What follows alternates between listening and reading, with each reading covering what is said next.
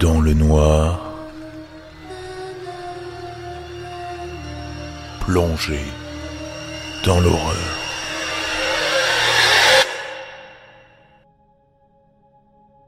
Wilbur et moi, on a commencé à sortir ensemble il y a quelques mois.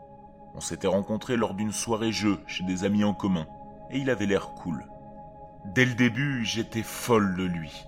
J'adorais la manière dont il prononçait mon nom. De manière un peu incorrecte, écrasant chaque mot entre sa langue et son palais. Notre histoire a mis du temps à commencer. On ne se voyait qu'une fois par semaine environ. Il disait que j'étais sa première petite amie, et de mon côté, j'étais pas tombé sur des bons gars. À chaque fois qu'on se voyait, c'était tout le temps chez moi. Wilbur disait qu'il préférait mon appartement, que j'avais une plus grande télévision, qu'il était plus facile pour lui d'accéder au mien que pour moi d'accéder au sien. Pour compenser, il apportait de la nourriture et moi je cuisinais les repas. On regardait des films ou on jouait à des jeux vidéo ensemble. Il insistait toujours pour rentrer chez lui le soir, disant qu'il ne voulait pas abuser de mon hospitalité. C'était quand même bizarre que nous soyons toujours chez moi. Mais à chaque fois que j'allais chez lui, j'avais toujours la chair de poule. Pas dans le bon sens. Il y avait quelque chose chez lui dont je ne pouvais me défaire. Les rares fois où on y allait, il me gardait dans le salon exigu aux murs couverts de posters d'animés et de sa précieuse collection de figurines pop. Il me suivait même dans la salle de bain, si j'en avais besoin. Il avait un appartement de taille normale, mais toutes les portes étaient toujours fermées. Et il y avait une étrange odeur de moisie. Il prétendait qu'il y avait beaucoup de moisissures, mais le propriétaire ne voulait rien y faire. C'est pourquoi il fermait les portes pour éviter que ça sente trop dans la maison. Les choses avançaient entre nous, et on n'était pas loin d'emménager ensemble. Jusqu'à ce qu'il arrête de m'envoyer des messages. Il agissait bizarrement depuis une semaine et un jour. Il n'était pas venu après le travail, et il ne m'avait pas envoyé de message depuis hier matin. J'ai appelé son magasin, j'ai appelé sa mère, et je lui ai envoyé quelques textos. Personne ne l'avait vu ces derniers jours. Tout le monde avait supposé qu'il était malade, car c'est ce qu'il leur avait dit. J'étais anxieuse à ce propos. On s'était dit dès le début de laisser de l'espace à l'autre en cas de besoin, mais à la condition que nous prenions des nouvelles par texto. Et quand il le faisait pas, ça me faisait paniquer. J'ai pris la décision d'aller voir chez lui. J'ai pris trois bus et je suis arrivé devant son palier. La clé se trouvait sous le paillasson, mais lorsque j'ai voulu l'ouvrir, la porte était déjà déverrouillée. La maison était silencieuse, de la manière la plus froide qu'il soit. Rien ne semblait faire de bruit, pas même mes pas sur le tapis. J'ai appelé plusieurs fois son nom, mais rien. De même, les interrupteurs n'ont rien allumé. Je sentais lentement la chair de poule apparaître sur mes bras.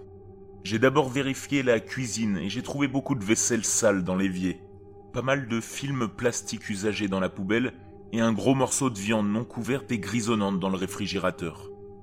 La salle de bain était également miteuse et crasseuse. Des traces de quelque chose étaient partout sur le carrelage. Il y avait une odeur, je n'arrivais pas à trouver euh, à quoi elle correspondait, mais elle était familière. La sensation de dégoût dans mes tripes ne s'est pas arrêtée lorsque j'ai ouvert la porte de sa chambre. J'y étais rentré seulement une fois, mais bon, j'étais vraiment bourré à ce moment-là. C'était la première fois qu'on couchait ensemble, et il m'avait fait rester dans le salon pendant qu'il rangeait sa chambre. Il avait une grande collection de coussins avec des animés imprimés dessus, des body pillows comme il les appelle. Le reste de la soirée s'était très bien passé. J'ai hésité avant d'ouvrir la porte et j'ai décidé de frapper juste au cas où. Chaque coup de poing contre le bois produisait un bruit sourd qui résonnait dans le couloir exigu.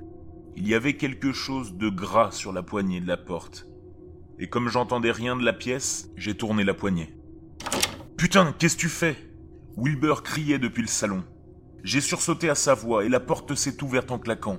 Avant que j'aie pu la fermer, il était déjà devant elle. Il l'a claqué immédiatement et durement, produisant un long courant d'air.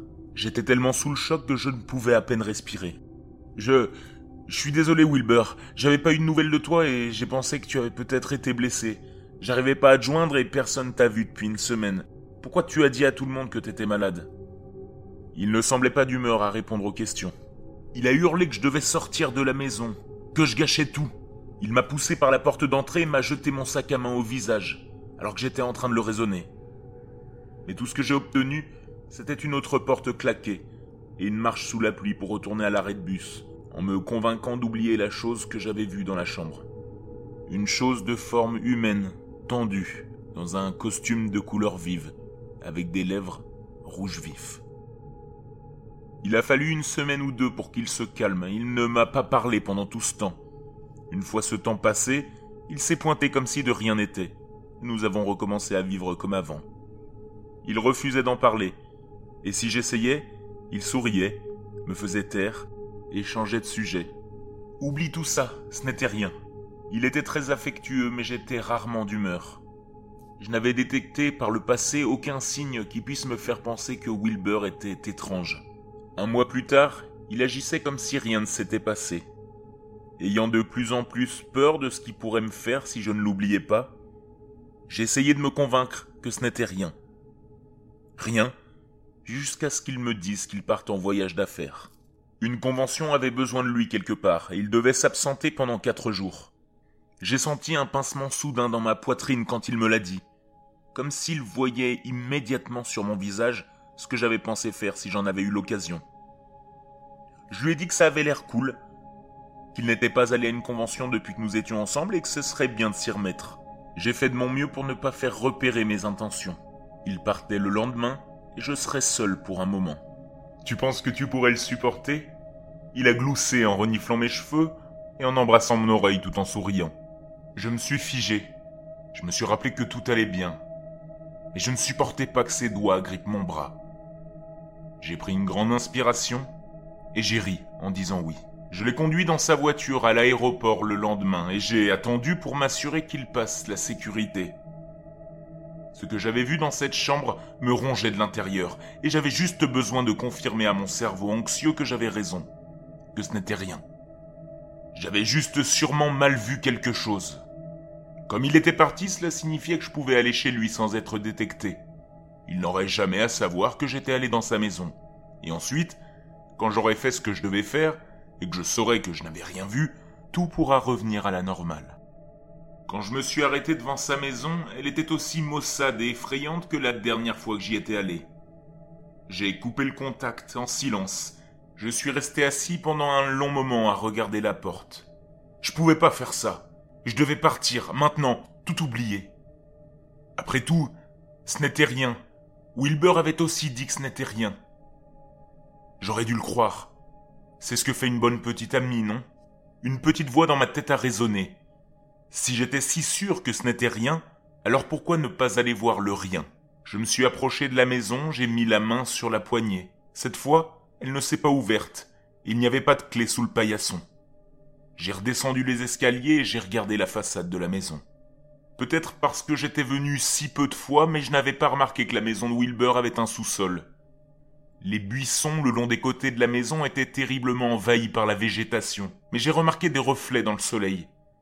Et lorsque j'ai arraché quelques branches, j'ai découvert une fenêtre. À ma grande surprise, la fenêtre n'était pas verrouillée. Le sous-sol était moisi et noir. Je pouvais le sentir sans même toucher la vitre. Il semblait relativement vide. Wilbur avait dit qu'il avait un problème de moisissure, et ce sous-sol en était probablement la cause principale.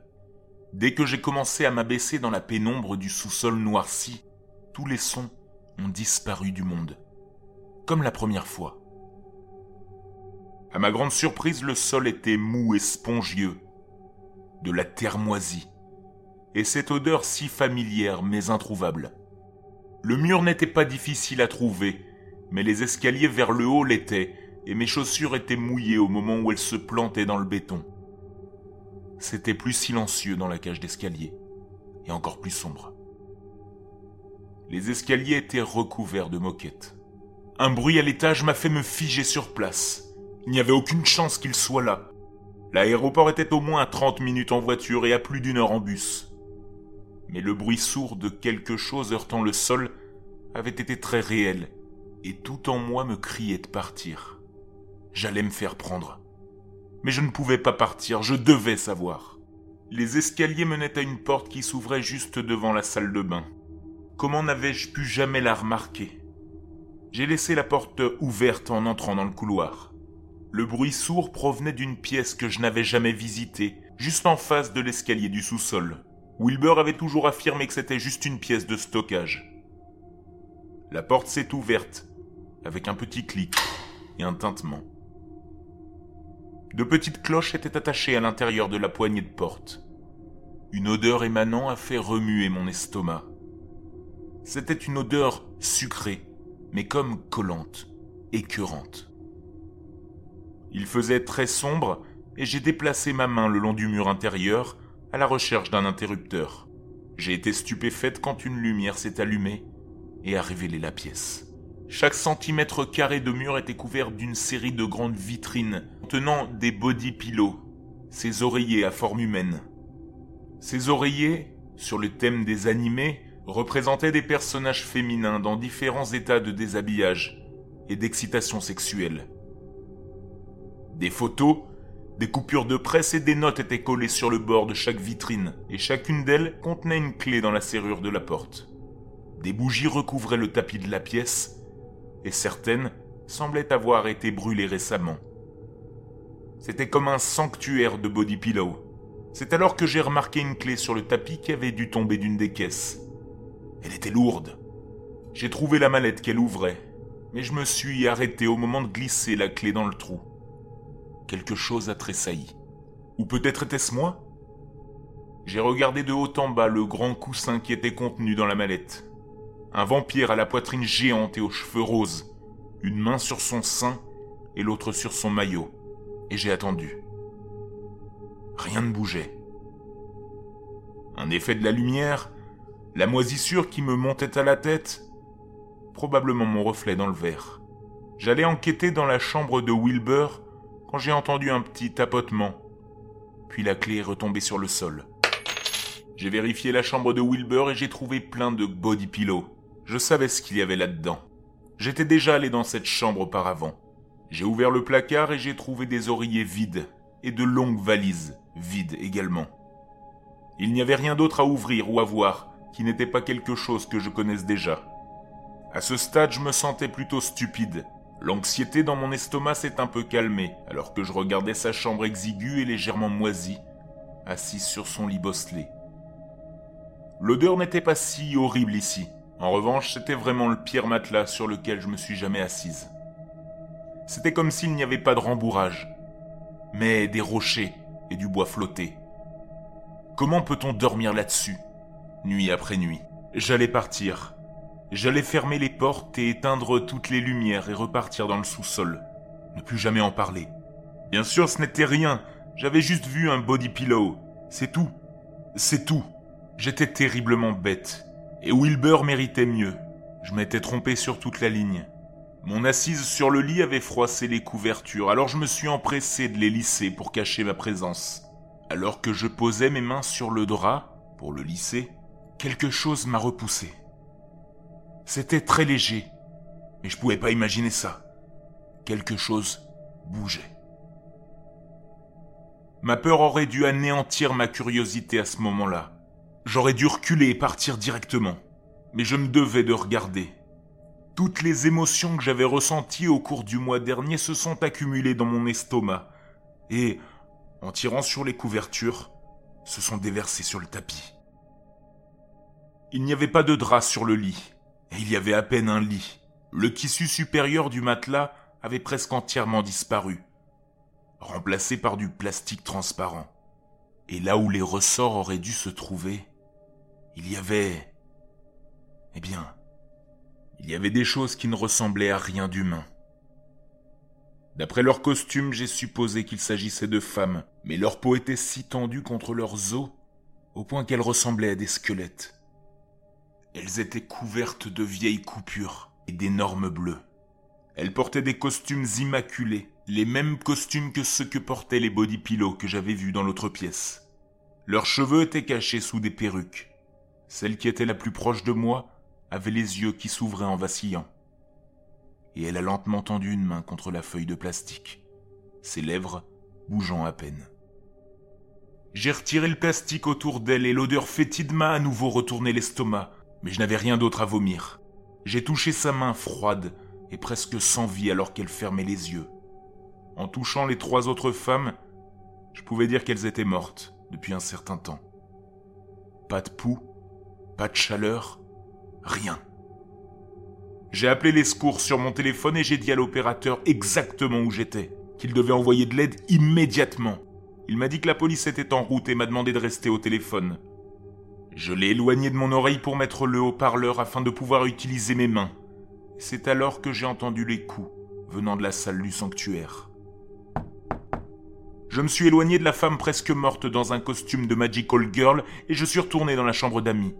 Mes nerfs étaient en feu. J'ai entendu un doux cri provenant de la mallette sans clé. Je l'ai ramassé et je l'ai glissé dans la serrure, puis j'ai ouvert la porte. Le poids de l'oreiller n'était pas ce à quoi je m'attendais, et il est tombé sur moi dès que la porte a été déverrouillée. Le fond de l'oreiller était ouvert, et deux pieds dépassaient du rembourrage. Je savais pas trop quoi dire car j'entendais l'opérateur au téléphone dans l'autre pièce qui demandait ce qui se passait. Les pleurs continuaient à l'intérieur de l'oreiller. J'ai déchiré les coutures en retirant le tissu jusqu'à ce que je trouve la tête de la femme. Elle ne ressemblait pas à un squelette. Sa bouche était pleine de ouates. Et quand je l'ai retirée, elle a pleuré bruyamment. S'il te plaît, ne fais pas ça. Je t'en supplie. Je suis là pour vous aider, j'ai appelé la police. J'ai essayé de dire ça d'une voix rassurante et calme, mais c'était tout sauf ça. La femme était en très mauvais état, des bleus le long de ses cuisses et de son ventre. Ses deux yeux étaient noircis, des traces de morsures sur ses seins et sur sa clavicule. J'ai crié à l'opérateur que la police devait se dépêcher, qu'il y avait d'autres victimes ici. J'ai relevé les yeux et j'ai regardé les vitrines. Il y en avait près de trente comme ça. Comment Wilbur avait-il pu faire ça? La femme dans l'oreiller a attrapé mon poignet et j'ai sursauté. Je te connais, elle a dit, les larmes aux yeux. Son nez avait commencé à saigner. Qu'est-ce que tu veux dire? J'ai demandé. Tu...